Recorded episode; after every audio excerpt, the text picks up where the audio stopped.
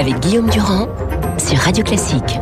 Et avec Luc Ferry, mon cher Luc, bonjour, bienvenue. Bonjour, la semaine Guillaume. dernière, nous avons parlé de votre point de vue sur la PMA. Vous avez été expliqué longuement que vous étiez pour. Cela étant dit, entre-temps, donc la crainte que vous exprimiez la semaine dernière, c'est au fond matérialisé avec l'interview de l'archevêque de Paris, Oui. qui s'est prononcé totalement contre. Bah évidemment, oui. Reprenant d'ailleurs un certain nombre d'arguments euh, qui étaient les arguments que vous dénonciez à l'époque, à savoir menace d'eugénisme, etc., etc.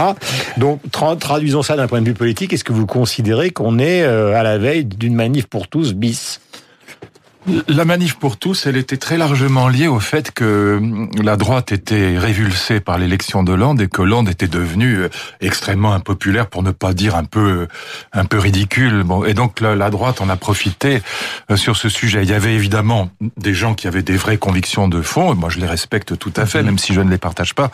Et je pense que ça ça peut être la même chose aujourd'hui, mais ça montera jamais aussi haut que la manif pour tous. Maintenant, il faut que ceux qui nous écoutent aillent voir dans la dernière édition du catéchisme de l'Église catholique, qui est pas du tout un ouvrage de vulgarisation, mais vraiment le condensé, et même d'ailleurs pas seulement condensé, parce que c'est très explicité, de la doctrine officielle de l'Église, donc c'est c'est un texte de vraie théologie, il faut que aller voir les, les articles consacrés à l'homosexualité, à la PMA. Qu'est-ce qu'on trouve dans ces articles? On trouve toujours, et c'est la doctrine depuis le XIIIe siècle de l'Église, l'idée que l'homosexualité est ce que l'Église appelle un désordre. Elle dit les actes d'homosexualité sont désordonnés. Ça veut dire quoi? Ça veut dire que l'Église, depuis saint Thomas d'Aquin, se réfère à l'idée qu'il existe une loi naturelle, hein, c'est le cosmos grec, une loi naturelle, et que la vie euh, bonne, c'est la vie en harmonie avec cette loi naturelle. Et donc, le, le- évidemment, de ce point de vue-là, euh, l'Église catholique considère que Ils n'ont pas changé. non, que, que c'est un désordre, que c'est Ouais. Contraire à une loi naturelle. Alors moi, ce que je ne pense pas du tout, puisque moi je pense au contraire que la nature est une horreur, enfin sauf quand euh, elle ressemble aux îles grecques et qu'il y a du soleil, mais mais sinon rien n'est plus naturel que le, le virus du, du euh, de la grippe ou que euh, dans la nature les les faibles et les handicapés disparaissent. C'est la sélection naturelle, c'est Darwin. Hein, donc euh, euh, il y a un proverbe africain que j'aime pas, Vous beaucoup. ne faites pas partie de ces gens qui considèrent que qui- qu'on ne peut pas s'opposer à la nature et qu'il y aurait une, Mais au une contraire. tyrannie de la nature. Tout ce qu'on a fait de grand depuis le XVIIIe siècle est antinaturel.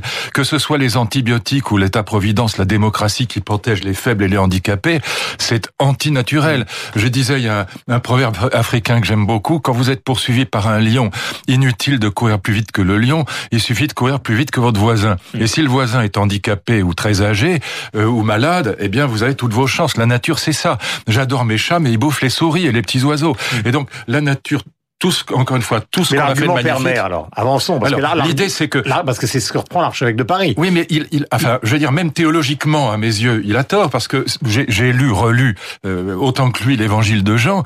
Euh, j'ai fait un livre avec le ministre de la Culture du Pape sur sur l'Évangile de Jean, sur le message de Jésus. Euh, donc, euh, je suis allé beaucoup au Vatican. J'ai j'ai beau lire et relire l'Évangile de Jean, je n'y vois aucune loi naturelle. Je n'y vois qu'agapé, c'est-à-dire l'amour. Quand le seul passage où Jésus parle de la morale familiale, c'est c'est la femme adultère. Bon, et qu'est-ce qu'il dit? Il dit, en gros, fichez-lui la paix. Alors évidemment, il ajoute va et ne pêche point, mais en gros, jamais Jésus ne se réfère à une loi naturelle. Il se réfère, il se réfère à l'amour. Et c'est pourquoi le pape François dit euh, qui suis-je pour juger les homosexuels? Mais malgré tout, la doctrine de l'Église depuis saint Thomas, c'est il y a une loi naturelle et tout ce qui n'est pas conforme est désordonné. D'où le fait que le pape est bien obligé de dire ah, si vous avez un enfant qui se découvre homosexuel, emmenez- emmenez-le chez le psychiatre parce que du point de vue de l'Église, l'homosexualité est une maladie, c'est un désordre par rapport à l'harmonie naturelle du monde. Voilà, je pense exactement le contraire. Et c'est pas parce que euh, voilà, j'ai une passion pour défendre le mariage gay ou les PMA ou l'homosexualité, mais c'est parce qu'encore une fois, je pense que c'est à la liberté humaine de fixer la limite. Ça n'est pas la nature qui fixe la limite, c'est nous qui fixons la limite. Donc, la si nature que nous fixons, elle est tout aussi matin- ferme que celle de la Et nature. si on résume la situation que vous évoquez ce matin, on on- il n'y a pas les conditions politiques aujourd'hui euh, Pas tout à fait, qui, non. qui ont été celles du début du mandat de Non. François Hollande pour qu'il y ait une énorme manif pour Non, qui recommence. parce que la- droite ne déteste pas du tout Macron, tandis que la droite détestait Hollande, voilà. Enfin, ou en tout cas, elle le méprisait, ce qui est pire. Donc, il n'y a pas la condition politique qui ferait que ça puisse monter aussi haut que l'affaire du mariage gay. Euh, euh, chose inédite, Manuel Valls donc qui quitte la France pour aller à Barcelone. Je voudrais qu'on écoute deux extraits. Manuel Valls qui faisait ses adieux donc hier soir sur France 2. Il n'y a pas de nostalgie, il n'y a pas de regret, mais il y a, je vous, je vous l'avoue, il y a évidemment de, de l'émotion. On ne peut pas considérer comme un échec un, un parcours comme celui-ci, qui doit bien sûr beaucoup à mes parents, qui doit beaucoup à l'école de la République, mais qui doit beaucoup, c'est ce que j'allais vous dire, à la politique tout simplement. Voilà, et voici le commentaire de Daniel Cohn-Bendit il y a quelques instants sur France Info. Euh, il était au bout du rouleau, c'était bloqué, il s'est un peu trompé, mmh. Mmh. il s'est isolé, donc euh, voilà, il ne manquera pas. Manuel Valls n'a pas réussi, dont acte, et maintenant, euh, c'est pas facile. C'est l'homme des passions, Manuel Valls. Hein. Des gens le défendent, d'autres, euh, il insupporte, il insupportait les frondeurs. Moi, je l'aime beaucoup. Je pense, je pense qu'il a incarné quelque chose de très important et d'extrêmement courageux, un peu comme Michel Rocard avant lui.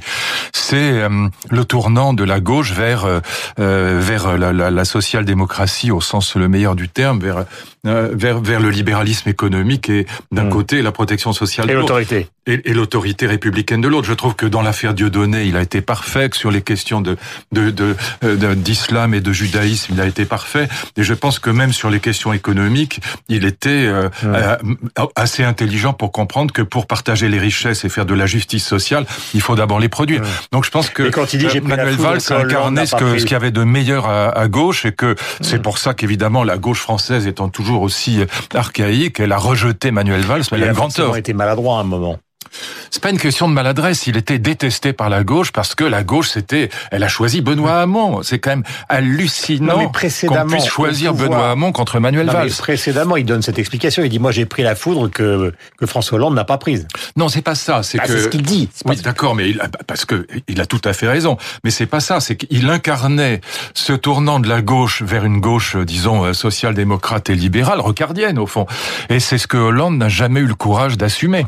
Mmh. Hollande, il a toujours été Leonarda, si je puis dire. C'était, il a toujours été en même temps, comme dirait l'autre. C'est-à-dire qu'il a toujours été euh, Michel Michou. Il a jamais osé trancher entre la gauche euh, archaïque euh, venant de du, du, vieux socialisme euh, de, de, de, Jules Gued et puis Jaurès, Blum et Rocard. Il a jamais osé trancher parce qu'il a toujours incarné, un peu d'ailleurs comme Jospin, cet idéal de la gauche plurielle qui, qui est Michel Michou et qui ne sait pas choisir.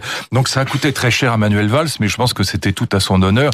Et d'ailleurs à Barcelone, il va défendre une thèse qui est tout à fait juste. Il va défendre les anti-indépendantistes. Et je pense qu'il a là aussi tout à fait raison. Est-ce qu'il existe un nouveau comportement d'Emmanuel Macron à travers ce voyage aux Antilles? Il y a plus de mea culpa, plus d'empathie?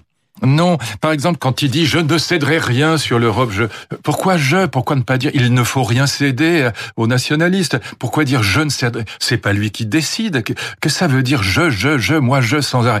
Non, et non, je pense pas qu'il ait changé. Je pense que dire personne ne change jamais. Je vais vous dire, c'est très non, rare qu'on change. changer comme un acteur non. de comportement. ah drôle. oui, comme un acteur. Oui, un acteur peut en effet changer de rôle, bien Après, sûr. Tous les politiques le font.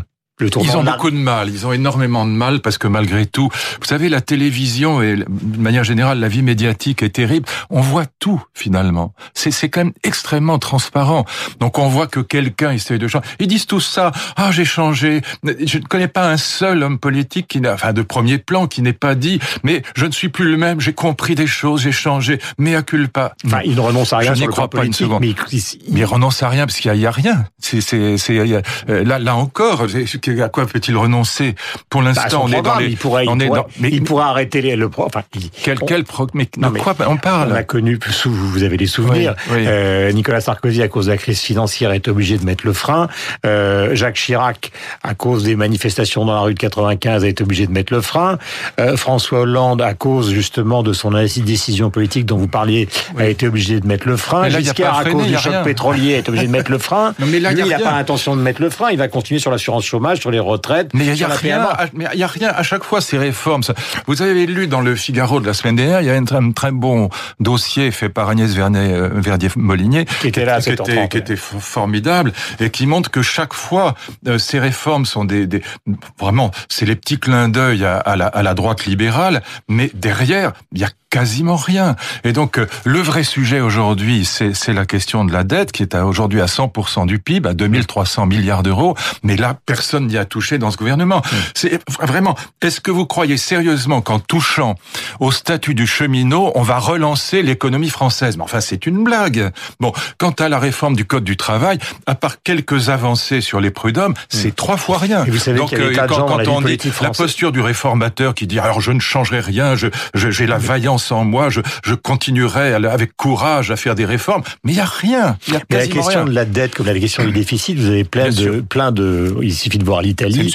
Euh, et, bah, et, plein, et, plein, de partis politiques en France, euh, la France insoumise, euh, le Front national, qui considèrent que c'est une, c'est une blague la question de la dette, que le problème c'est de. Bah oui, c'est ça qui est dramatique. Oui. Bah c'est précisément ce que j'attendais de Macron, c'est que malgré toutes ces thèses absurdes selon laquelle on se porte très bien avec la dette et voir il faut continuer comme l'Italie à creuser la dette, j'attendais de Macron qui est quand même un vrai libéral, bon, que ce soit la première chose à laquelle il s'attaque. Simplement, ça, ça demande un vrai courage, parce que c'est très difficile de réduire la dette. En plus, c'est très long, parce que même si vous supprimez 500 000 fonctionnaires, comme l'annonçait Fillon, ça vous fait pas des économies absolument énormes. Vous allez gagner quelques dizaines de milliards, mm. peut-être 100 milliards, mais la dette restera à 2200. Donc c'est très difficile, et en même temps, tout dépend de ça. C'est non seulement l'économie française, mais la relation avec l'Allemagne et mm. du coup euh, la construction européenne. Donc pour l'instant, que ce soit la réforme du code du travail ou de la SNCF, ça n'est pas grand-chose. Et donc dire voilà, je continuerai les réformes comme si on avait fait des réformes grandioses, pardon, mais c'est une blague. Je voudrais qu'on écoute la phrase oh combien controversée de Jean-Luc Mélenchon, qui d'ailleurs a rétro-pédalé et, et, et qui fait aussi l'objet de très nombreux commentaires ce matin. Si vous cherchez un vaccin contre le cancer du poumon, allez à Cuba, il existe. Les Cubains sont d'ailleurs prêts à commercer avec nous, mais ils ne veulent pas vendre leur procédé à Sanofi, ce qui se comprend. Ils préféreraient le faire dans une relation de coopération sincère où l'on chercherait d'abord à guérir des gens ou à prévenir la maladie avant que de réaliser des profits. Voilà, évidemment, tout le monde tombe, dessus, euh, tombe sur Mélenchon expliquant que ce vaccin contre le cancer du poumon n'existe ah pas. Mais euh, à, l'époque, euh, les staliniens disaient que Staline faisait pousser les blés et qu'il faisait lever le soleil. On est dans la même logique. Bon, c'est Mélenchon, voilà, voilà, c'est un bretteur. C'était voilà, il est, il est, excessif et là, il a dit une énorme bêtise où il n'y a pas de vaccin, hélas, contre le cancer du poumon. Hmm. Il y a quelques vaccins d'ailleurs contre le cancer, contre le papillomavirus, là donc le papillomavirus, pardon, je je bégaye, mais donc pour les les petites, euh, pour les filles euh, qui n'ont pas encore eu, les adolescentes qui n'ont pas encore eu de rapport sexuel, parce que ce virus, en effet, est euh, à l'origine du, cancer de l'utérus. C'est d'ailleurs, il faut absolument, j'en profite pour dire, il faut absolument, si vous avez des filles, les faire vacciner. Moi, j'ai fait évidemment vacciner mes filles, mais pour le cancer du poumon, hélas, c'est une, c'est vraiment une blague. Quoi. Il faut ignorer tout de la biologie pour dire des âneries de cette envergure. 8h55, Luc Ferry, comme tous les lundis sur l'antenne de Radio Classique. Nous avons rendez-vous dans un instant avec notre camarade donc Ferrand.